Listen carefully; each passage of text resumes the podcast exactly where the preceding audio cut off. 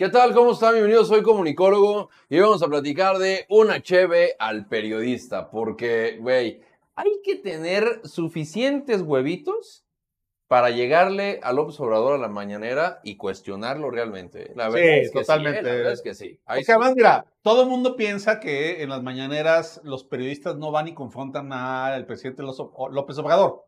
Es cierto que hay una buena parte de periodistas hechos a modo a la mañanera sí, bueno, que van y le preguntan eh, pues cosas banales, ¿no? Este, muy co- pendejas. cabrón. Como olor molécula, ¿no? Ajá, dice, sí. ay, señor presidente, usted está enamorado, este, ¿no? Eh, su horóscopo del día. Mame, la ¿no? morra, la morra que le pregunta, parece corredor keniano, ¿cómo le hace para verse tan bien? No mamen, cabrón, ¿en serio? Eso es lo que le preguntan. Pero fíjate que hay Pero- periodistas que sí van y hacen su trabajo Exacto. y que sí tienen, como tú dices, lo suficientemente grandes sí. para ir a confrontar al presidente y decirle verdades. Y hoy va usted a escuchar una de esas que es una joya.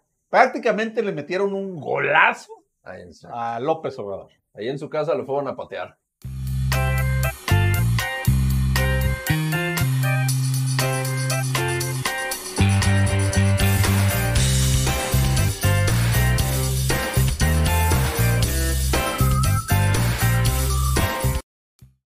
Una cheve al periodista. A ver, Joel, mira, yo si algo sé, es de la carrera de comunicación, ¿va? Entonces, eso estudiaste, ¿no? Yo sí sé que, pues, como en la gran mayoría de las carreras, ¿por qué no te vas a hacer baboso? A todo universitario le encanta la cheve. Bueno, a todos, pues, pero la gran mayoría. Y en la carrera de comunicación La cheve no faltaba. es, una, es, un, es un deber cerca. ¿No? Igual que a otras carreras, me queda claro. En la tuya, ¿no? O sea, A los ingenieros les mando un buen saludo, ¿no? Tengo muy buenos amigos ingenieros y pues no se diga. Los abogados, Güey, los doctores, cabrón. los man. chupan con ganas, ¿no? Sí, ¿Eh? güey. Bueno, entonces, en Fíjate, relación a eso, Nosotros, pues a nosotros teníamos un compañero Ah, que eh, tú ponías una cerveza a tirarse así y él Ah. se la bebía más rápido que lo que tú se tiraba la cerveza. y había otro vato. ¡Ah, cabrón! A ese nivel de velocidad de, de- Ok, ok. de- de pistear estábamos. ya haremos, escuela. ya haremos un video de ese tema. Pero Pero, bueno, ahorita tenemos que platicar de un periodista que yo sí, definitivamente, yo te invito un pomo, carnal. De verdad, que, que, qué hueveiros, qué hueveiros aquellos de ir a preguntar al presidente. de y confrontarlo, ¿no? Y de ir a preguntar al presidente ya a su casa, la verdad es que Y sí. mire, vamos a verlo para que usted, este, pues, a ver si coincide con nosotros. ¿no? Exacto, y de ahí lo platicamos. Reforma. No, señor. ¿No? Yo vengo de sinpelos.mx, señor No, pero no tú. Te estoy hablando de reforma. No, no. Ah, ¿cómo se llama ya el reforma? El norte, es el norte. Eso sí son capaces de echarnos la culpa de todo. Sí, pero es que antes, eh, ¿quién sabe quién gobernaba? Los mismos que están ahorita, ahora en Morena. Por eso, pero son otros partidos. Eran del PRI y hoy es el mismo funcionario, pero vestido de Morena. Pero pues, este, no somos iguales. ¿eh? ¡Qué belleza! O sea, al, ¿No? al que era ratero en el PRI, como ya se fue a Morena, ya se le quitó. Exacto. Exacto.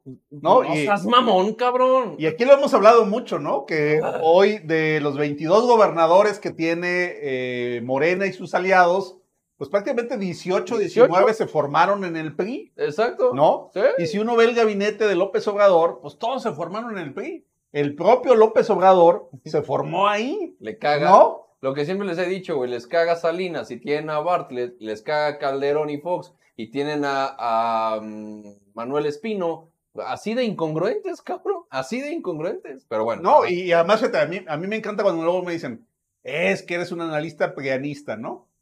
A ver, pues si López Obrador, ¿qué es? ¿No? Se O sea, pues él surgió en el PRI. Bueno, no, no dicen que hasta hizo el himno del partido.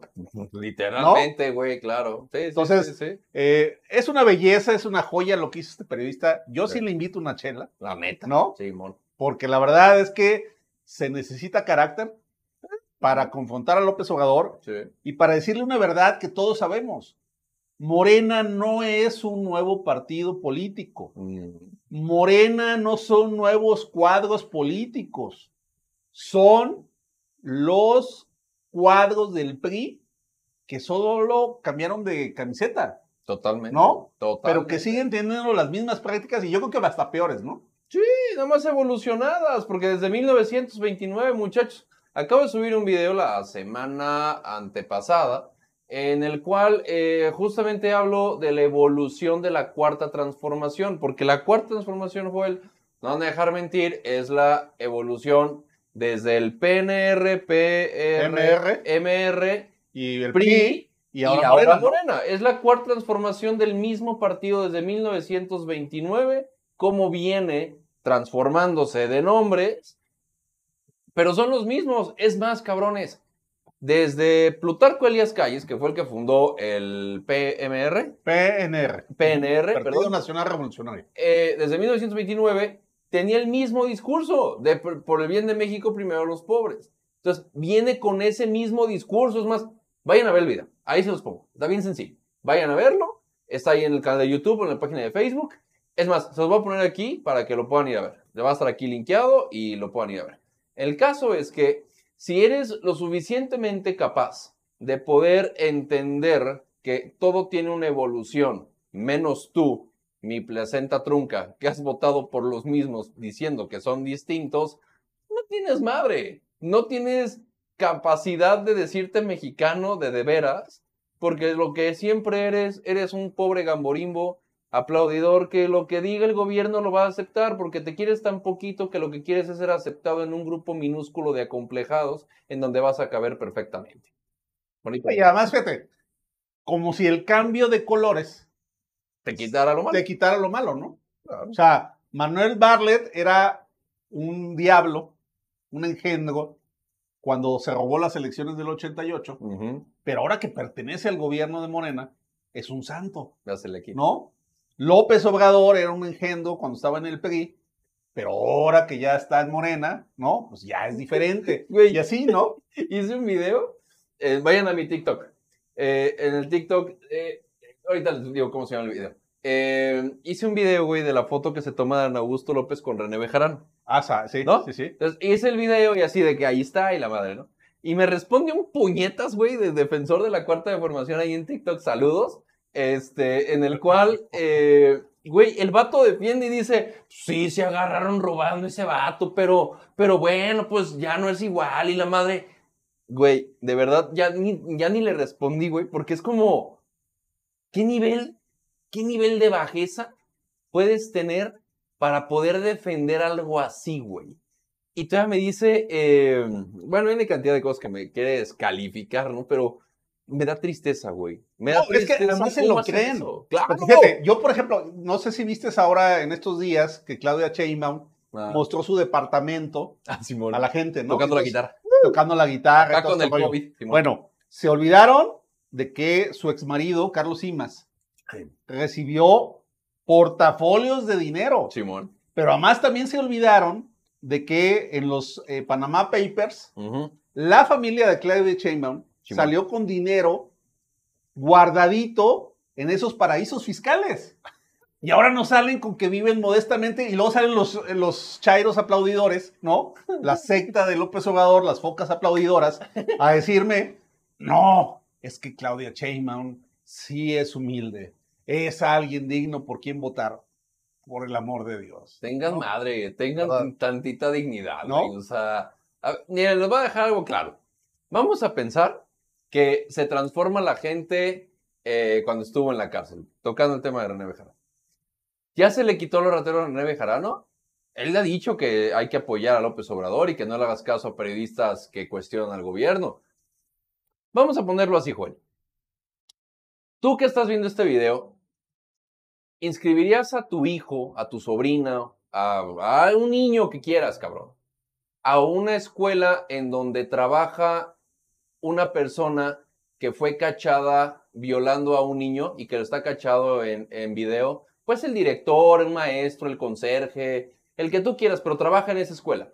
¿Tú inscribirías a tu hijo ahí sabiendo que trabaja una persona que ya lo cacharon en video chingándose un morro? ¿Va que no, cabrón? Entonces, como, ¿por qué pitos meten de nuevo a René Bejarano a Morena cuando lo cacharon chingándose un montón de dinero y dice que ya se le quitó la ratero? No mamen, cabrones. ¿De verdad tan pendejos son para poderse creer esos discursos? Si tú te crees eso, mijo, neta, este, sobras en este país. Sí, la verdad, ¿no? La neta, la neta, güey, es que es así de sencillo. Pero, ojalá lo puedan entender. Más terrenal no se los puedo poner, cabrón, pero pues, La esencia sigue siendo la misma, están puñetas. ¿no? No importa si se pintan en, este eh, tricolor, ¿no? O azul o rojo, lo que O se quieras. pintan de guinda, Claro. no importa, o sea, siguen siendo las mismas personas. El tema es el fanatismo y la ceguera, Joel. Sí, El no cuestionar al gobierno. sí, porque han hecho de la política un acto de fe, ¿no? Más que un acto de racionalidad. Y entonces no importa los hechos, sino lo que importan son las convicciones, ¿no? Y entonces eso los ha llevado a decir y aceptar una serie de barbaridades que no se sostienen en la realidad. Chingón, Ese es el tema, ¿no?